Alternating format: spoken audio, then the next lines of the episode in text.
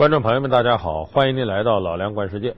去年年底，深圳可立克科技股份有限公司涉嫌非法使用童工的事件遭到了媒体曝光。深圳市正中工业园有企业雇佣刚刚小学毕业的孩子，工作时间长，工资水平低。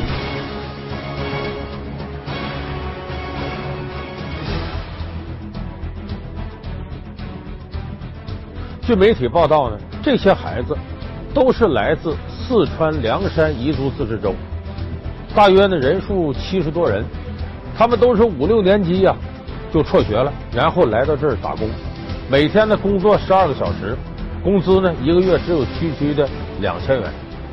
那么在当前普遍强调未成年人合法权益保护的前提之下呢，这样的报道当然会引起社会各界的广泛关注。以往我们看到的这样的报道呢，大体就是呢，呃，相关媒体报道了，然后执法部门迅速赶赴现场，把童工解救出来，然后送回老家，然后老家的政府部门呢接待，又给这些孩子安排学校，又解决生活困难。那么这次这个事件曝光之后，他的后续报道也没有跳出这个范围。这两天我们也陆续看到呢，这些孩子被解救之后呢，呃，组织他们返乡。返乡之后呢，政府部门出来接待，然后把这孩子送回到他的老家，解决这个解决那个。那么事实情况是不是完全是这样呢？记者在深入调查的过程当中发现呢，这些孩子在送他回去的时候，很多孩子就不愿意回去，因为涉嫌非法使用七十三名童工，深圳市可立克科技股份有限公司本周仍在接受调查。而那些来自四川凉山的孩子，已在深圳当地多部门护送下回到家乡。这些孩子的那个样貌啊，看起来是呃比较年幼的那种，跟我们这边小学六年级或者是初一这样的孩子差不多。接着你一问你多大了，然后他们立马就会沉默一下，警惕心理特别强喽。哎，小贝贝可以聊两句吗？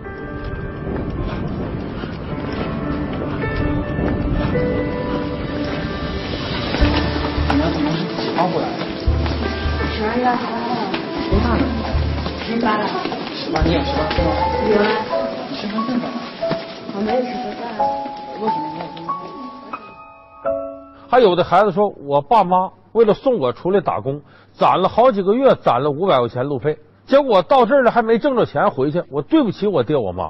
这这孩子说出这样的话，让我们心里难免就会咯噔一下子。据他们。讲的是他们一起过来的有一百三十来个，都是从凉山经过那个中间人的介绍，坐同一辆火车来到深圳的。到了深圳就分成两波了，他们这一波到了这家工厂，大概六十来个女生，十几个男生。他们说的是女生比较容易管。街道办那些相关的工作人员也跟我们讲，就是这些孩子本身啊，他们并不愿意回到他们的原籍。他们说在深圳这边打工呢，可能是有肉吃。为什么会这样呢？而且这些孩子回去之后。你说当地政府给他们说不要辍学，接着上学，上几年级？无论上几年级，他扔了这么长时间，他跟不上了，他自己也没有心思再学了。说在当地就业吧，到哪儿就业？地方那么贫困，一个月挣两千块钱工资，他们的父母一年从事农业种地的收入也就两千块钱。你说这样一比较，他们这些童工怎么可能回到家里还能安心待得下去呢？如果说你不让他出来，我们知道，有的时候地方政府是说这这童工出去了，这我们责任，严防死守堵住。可是你堵住了，这些孩子在家他已经不安心了，家里还这么贫困，所以现在有种舆论认为呢，说你不报道，那工厂给他提供一月两千块钱，还有吃有住呢，咋也比他在老家强，他将来可能留到这个城市，没准有点发展机会呢。你现在报道了，把孩子弄出来了，完全无视孩子在现实当中的真实情况，你能管孩子后半辈吗？你能管孩子将来发展吗？所以有人说这媒体就不该报道这个东西。可是你话说回来了，非法使用童工，违背法律的事，媒体不报道，这好像也说不过去。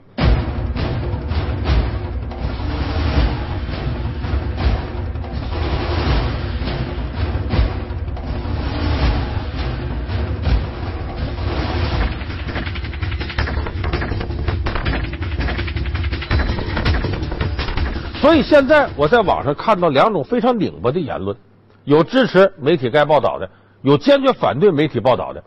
那么在这个过程当中，这些童工事实上变成了进退两难。回到老家，日子很差；可是到城里来打工呢，非法用工。那么这个事儿怎么解决？媒体该不该报道这样的事儿？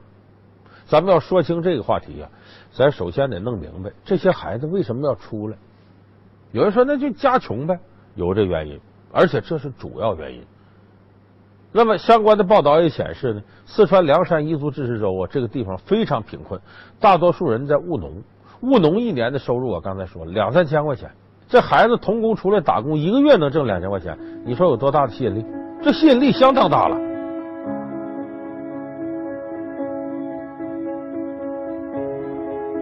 凉山州是彝族自治州，也是四川省最贫困的地区之一，人均年收入不到两千元。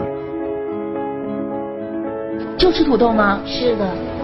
那晚上吃什么呢？晚上也吃土豆。我最想去新疆。为什么去新疆呢？有煤矿呢。啊。煤矿有钱呢。二零零八年四月。此次童工事件的报道者，南方报业集团记者饶德红，经过周密调查和核实，发表了一篇名为《梁山童工像白菜般在东莞买卖》的报道，在当时也立即引发强烈的社会反响。他在梁山进行调查时，访问了一位名叫马海曲布的童工的家，为了给他的妈妈形容孩子在东莞工作是如何艰辛，他举了一个例子。说他们要好几天才能吃上一顿米饭。如果一个正常母亲知道自己儿子好几天才能吃到一个米饭的话，一般会觉得哎很可怜啊或者心疼啊。但他他母亲是一脸惊喜，他他觉得哎好几天就能吃到一个米饭了。贫穷的生活让很多孩子的家长认为出去打工比在家里受穷好多了。在深圳打工，虽然一个月只能拿到两千块，但是这相当于家里一年的收入。不仅可以经常吃到米饭、吃到肉，还可以补贴家用，因此能够出去打工，在村子里甚至成为了一件值得骄傲和高兴的事情。他们之所以那么愿意跑出来，是因为他们那个当地实在太贫穷了。有的地方甚至出现了撂荒，地没人种了，跑出来打工了。所以这种贫穷呢，在当地还造成这个现象。就是家里头太困难了，很多家里都不是一个孩子，都两三个、三四个。那么，虽然说我们现在呢，这个义务教育呢，免除了孩子的这个学费，还有时候免杂费，可是你书本的费用、他生活费用，你得家里拿呀。往往家里头这孩子一多，根本无力承担这么多孩子的费用。那有的孩子只能是小学没念完就辍学，回到家里补贴家用。那穷到这种程度，既然不念书回来了，待着干嘛呀？人家出去打工挣钱，你也出去吧。张慧科呢是水泉小学三年级的学生，为了还债，他到城里来打工。小伟老师，就像张慧科这样，嗯，在你们学校有辍学现象的，你觉得这种原因是什么呢？他去干什么了？打临时工了。他那小能打什么工啊？喝水吧。没法了，你看家里这个样，欠了人家好几千块钱，出去挣点还点吧。那他就不上学了？不上了，上不了了。他们家里都缺钱。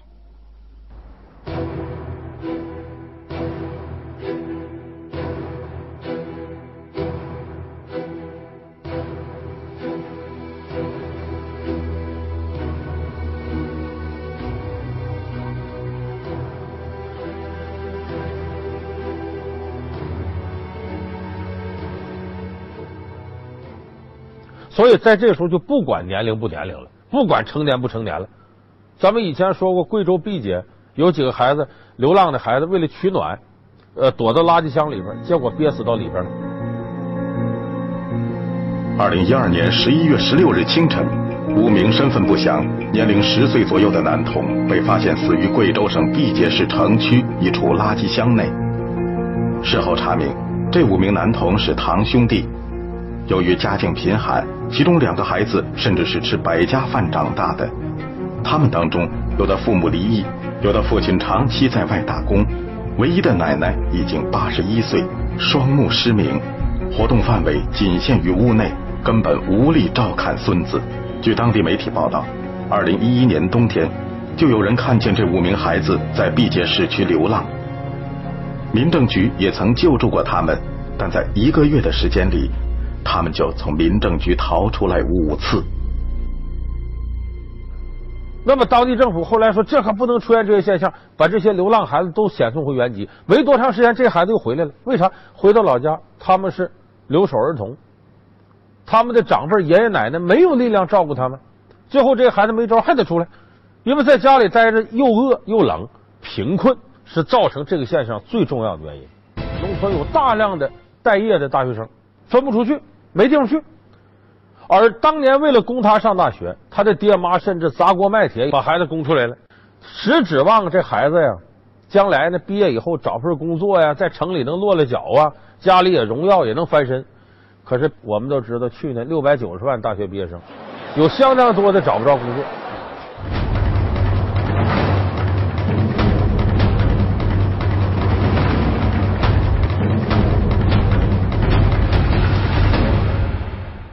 所以说，在这样的过程当中呢，很多人觉得你毕业也找不着工作，这些年钱还白花了。你说你上着学干嘛？再一个，大学里头好多学校的学费是很昂贵的，而且这个昂贵也造成了什么情况呢？由于义务教育阶段，好多贫困家庭就被甩到后边了，老师补课呀，又加强班，又上好学校，所以农村现在大学生是越来越多了。可是这些大学生都是什么学校呢？基本都是二本以下的学校，都是省属的一些院校。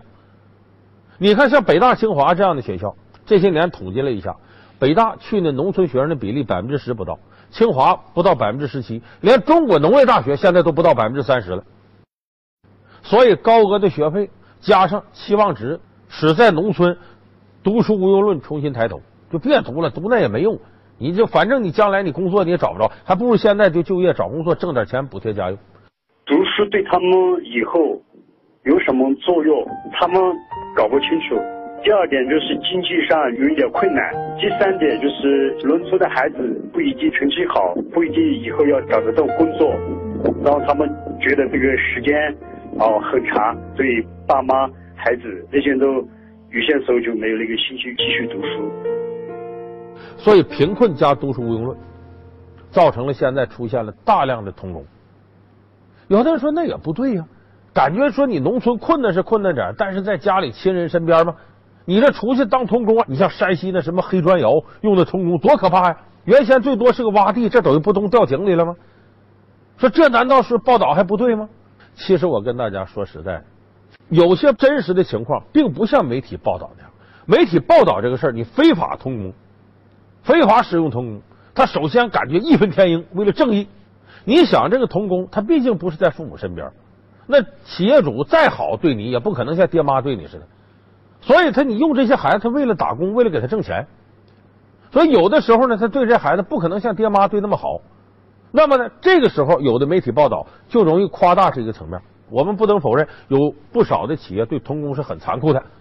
但实事求是的，我告诉大家，绝大多数企业用童工，并不是不给他吃饭，又什么让他吃次的，甚至感冒也没人管。为啥呢？那这些。长三角、珠三角企业主用童工，童工本来岁数就小，你再不让他吃饱，不让他睡足了，他怎么有力气给你干活呢？所以那种报道说不让童工吃饱，怎么样又打又什么骂的，那是极个别现象。如果真要是这种情况是普遍存在的话，那还有没有人愿意干童工了？那这个链条根本就不存在，就不会出现这么大量童工，这是基本常识啊。以前只要你摆摆个桌贴个纸出来就很很容易找，现在相对来说比较难度比较大。想做事情的人找不到事情做，然后想用人的单位找不到人能用。我们手头上有单，但是没人去做，因为缺人，很多订单就不能交，也不要推，交路不愁，用工非常的愁。由于珠三角地区多年来出现用工荒、招工难、用工成本上升等状况，一边是企业订单不断增加，一边却是生产线上工人不断减少，这让一些企业把目光转向去雇佣好管、价格又低的童工。从饶德宏2008年凉山童工像白菜般在东莞买卖的报道中可以看到。梁山当地的童工组织非常发达，在他们看来，孩子的户口复印件很容易造假，他们往往会把童工的年龄改成十八岁以上，以便能够应付检查。不仅有制作假户口本的，还有大工头、小工头分工，并和黑中介合作，确保尽可能多的孩子进厂工作。很多工厂都知道他们这些年龄应该达不到的，只是说默许他们这么干了，就是你需要给我一个证明，我好去呃应付啊，好交差啊。而对于这些梁山童工来说，尽管工厂工作时间长又辛苦，但是仍然有着强烈的吸引力。他们之所以那么愿意跑出来，因为他们那个当地实在太贫穷了。在深圳打工一个月，虽然只能拿到两千元，出去打工不仅可以经常吃到米饭、吃到肉，还能补贴家用。因此，能够外出打工，在村子里甚至成了值得骄傲和高兴的事儿。家里面家长那些同意了，同意，同意，哎，同意了，之所以送过来的，再去去务工一下，是吧？记者陪同一位凉山州的教师到辍学学生家里，看到了这样一幕。你怕不怕他呀？你自己决定。是怕。为什么怕他呢？这个人过了不是不是？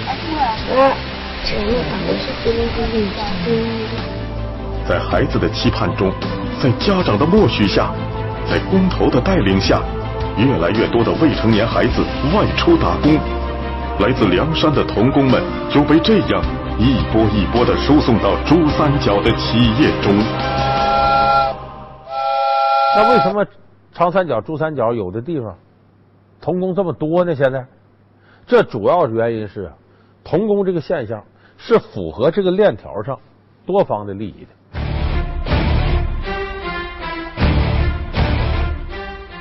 如果有一方亏的厉害，早就没这事儿了。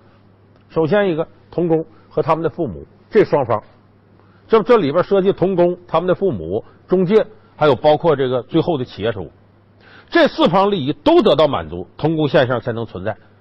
首先一个，咱们刚才说童工，小孩在家里头吃不好喝不好，也不愿意上学，不出来打工怎么办？出来以后有米饭有肉吃，还能挣钱，符合他们的利益。作为他们爹妈来讲，养孩子成本就挺大。你要出来能给我打工挣钱，多好啊！而且你将来这也算脱离农村了，还算有出息了。所以，他符合童工的家长的利益，再一个符合中介利益。这里边黑中介很多，带出来多少孩子都有多少提成。有的是把他带到工厂，你管，你要让孩子加班，那好，加班这个费用由你提成。你像有的说这个对孩子不好，让孩子一劲加班。你问问有的孩子，他自个儿愿意加班，加班多挣钱呢，这是很现实的状况。所以他是符合了童工他们的父母中介，另外一个更主要的符合企业利益，因为他是接受方嘛。我们知道珠三角长期以来民工荒，没有多少人打工。现在八零后、九零后就成年一代的这个民工，他们自己不愿意从事那些艰苦的劳动。所以，这个珠三角一带呢，出现了严重的用工荒。在这种情况下，童工上来能够解决他们燃眉之急。原先是谁？一些黑作坊用童工，所以虐待童工的事儿还比较多。现在是很多企业在用童工，所以他们也尽可能的呢抬高点待遇。当然，这个抬高部分呢，很可能被一些黑中介给吃掉了，孩子并没有得到好处。所以他们是希望童工来解决珠三角燃眉之急。所以我说，你看，家长、童工、中介。用工方四方的利益都得到保证，所以这个利益链条才能存在。二零一四年一月十四日，人民网发表名为《深圳童工被遣送回老家，拒绝拍照，怕无法打工》的文章。文章中记录了此次童工事件中的一员——吉觉阿虾回到家中的生活。吉觉阿夏今年十四岁，在家里的四个孩子中排行第二。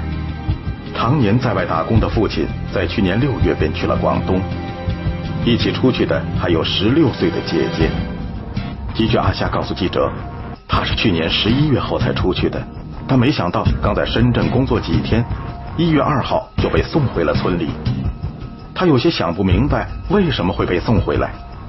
小学没毕业就辍学的吉觉阿夏，算是打工的孩子里比较有经验的。他告诉记者，深圳的很多工厂他都待过，可记者给他照相时，他却敏捷的躲开了。随后的一句话，透露了他真正的打算：你拍我是要上电视的吗？不要让我上电视，不然出去打工，他们就不要我了。那是不是说，在这种情况下，媒体报道童工这事就错了呢？就属于视而不见、落井下石呢？就属于不讲良心、只顾自己维护所谓正义，完全不考虑童工的未来呢？那倒不是这样。我本人是支持媒体曝光这个事儿，为什么呢？我给大家仔细分析一下。你看，首先一个，现在我们的法律呢是禁止非法使用童工的。那么你要不报道、不曝光。这个现象就会越演越烈，就会有大量童工进来。一旦供给充足了，根据市场经济规律，它就不值钱了。那企业就更加可以随意的拉低它的待遇条件，给的越来越少。这本身对童工也是一种不公平。第二个呢，你现在法律规定非法用童工，这是违法吗？就像偷渡到美国，到美国这个打黑工，在这个饭店里边，呃，给人当服务生。移民局管这事儿，你是黑的，那你当然就不敢跟老板讲啊！我人家一天挣五十美金，凭什么给我三十？你都非法的，移民局来得给你抓回去呢。所以你就得接受这样的屈辱条件。那如果现在法律打压这个事儿，你还不曝光，那好，我就可以随意压你价。所以这个反而对童工他是非常非常不利的。所以你综合这几点来讲呢，媒体这个报道，首先从正义性上。和市场经济规律性上来讲是立得住的，是没有问题的。而且还有一点，我们呃必须得提到，不能忽视，就是你今天你不去报道、不去曝光这些通工事件，没准明天可能这事儿就轮到你的亲戚。你今天不去曝光这种用通工方式，任其发展下去，将来的后果是非常可怕的。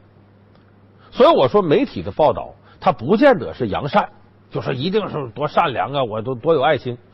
他报道曝光这样的事情，不是为了扬善，而是为了阻止更大恶的发生。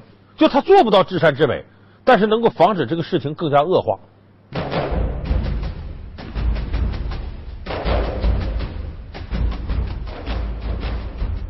所以我说，基于这一点来讲，媒体的报道是有它的正义性的，是没错的。那么有人说，那你这报道完了，孩子回去了，哎呦，学也上不了，他也不愿意上来，这个地方政府也不能提供太大帮助，将来他可能还得出来，甚至违法犯罪，你这不造了孽了吗？这个事儿不是媒体报道的罪过，而且这样的报道有一个好处，它直接暴露了我们现在依然有贫困人口，依然有一些基本温饱没有解决的群落，这会让我们更加清醒，做好这些基础性的民生工程。那么这个事情媒体报道没有问题，关键地方怎么接这个事儿？有的说，那地方政府就该给这些孩子啊，都都都更好条件，给他们这个钱，让他们去上学，然后解决他们就业。那政府他的财力也是有限的，那凡是一个家庭贫困的，政府就都管。咱没那么多的财富，经济没有发展到这程度，地方政府的力量也是有限的。这个事情要想得到解决，你说把孩子回去又无偿的怎么的，那会造成什么现象？有的孩子明明家庭条件行，我就跑出打工去，我等着政府把我接回来，接回来之后我就白吃白喝了。这也不是社会主义市场经济。我认为地方政府在做这个事情的时候，不要做表面文章，把孩子接回来给送回家，又扛着两袋大米、一袋豆油的，不应该这样做。应该怎么做呢？我认为最应该做的是赶紧让这些孩子跟社会对接。你现在就给他送到学校去，他也念不下书，而且落下那么长时间了，赶不上了。咱们得现实一点。我倒觉得政府应该做什么事呢？让这些孩子和当地的乡镇企业，还有一些地方的。中等职业学校，哎，那些职业高中跟这些地方对接，对接干嘛？有人说那不还是打工？不是，让他们一边接受教育，一边工作，就是我们现在说的职业教育这个过程。你比方说，当地要有一个大的工厂，好，让这些孩子来，就在工厂后头呢，政府给建一个简单的学校，老师管他们文化课，剩下业余时间你到工厂里呢干点工，干点活，挣点小钱，这边呢学习还不耽误。这是负责任的态度，就是用职业教育来兜底这个事儿。所以地方要想避免这个现象呢，你得必须把这些孩子呀，不不光是回来的童工，还有当地的孩子，直接跟效益相对好的企业挂钩。让这些孩子给企业提供劳动力，让企业能够得到实实在在的好处，然后同时愿意接纳他们，把自己的工厂变成一个培训课堂，然后那一边政府给这些孩子建配套设施，比方说寄宿啊、学习呀、请文化课老师啊，这样才可能把通工这现象从根儿上就堵住。否则的话，你无论是怎么解救什么，就像以前打拐儿童似的，把这个被拐卖儿童送过去，没两天儿童就出来了。只要你做到这点，这个问题我认为就在一定程度上能够得到解决。当然，最后咱们必须得说清楚，媒体报道这样的事儿，我刚才说没有毛病，就是为什么我们的义务教育是强制性的，就是你孩子必须得接受义务教育，就是只有接受义务教育，才能把这些孩子将来培养成符合现代文明的社会主义公民。如果不接受义务教育，这些孩子直接流失到社会上去了。他没有接受这种教育，那么他对将来文明这种概念的把握，对社会规范这种适应程度，就会出现很大程度的错位。一旦这个错位出现了，就像我们现在城里头有一些孩子，农民工的子弟也没上学，回不到农村了，再又融不进城市，那么他们将来有可能接受新的社会规范就会出现问题，就会成为现有秩序和现有社会规范的挑战者。就会带来社会的不稳定和一些治安隐患。所以说，曝光这样的事情，让孩子回去接受基本的义务教育，它也是我们国家维护社会稳定的一部分要求。所以，你从这点来讲，还包括我刚才说法律意义上、人道主义讲，记者报道都是没有错的。关键是报道完了不能拉倒，不能彰显你媒体的正义性之后，后边那些事情你就不管了。媒体应该持续关注。这些回去的童工，他的命运是怎么样？进而进一步监督我们当地政府能够把这些事情圆满的解决好，尽快让这些孩子和职业教育对接。所以，我想做到这一点了，媒体完整报道的良心才能够得到完整的体现。好，感谢您收看这期《老梁观世界》，我们下期节目再见。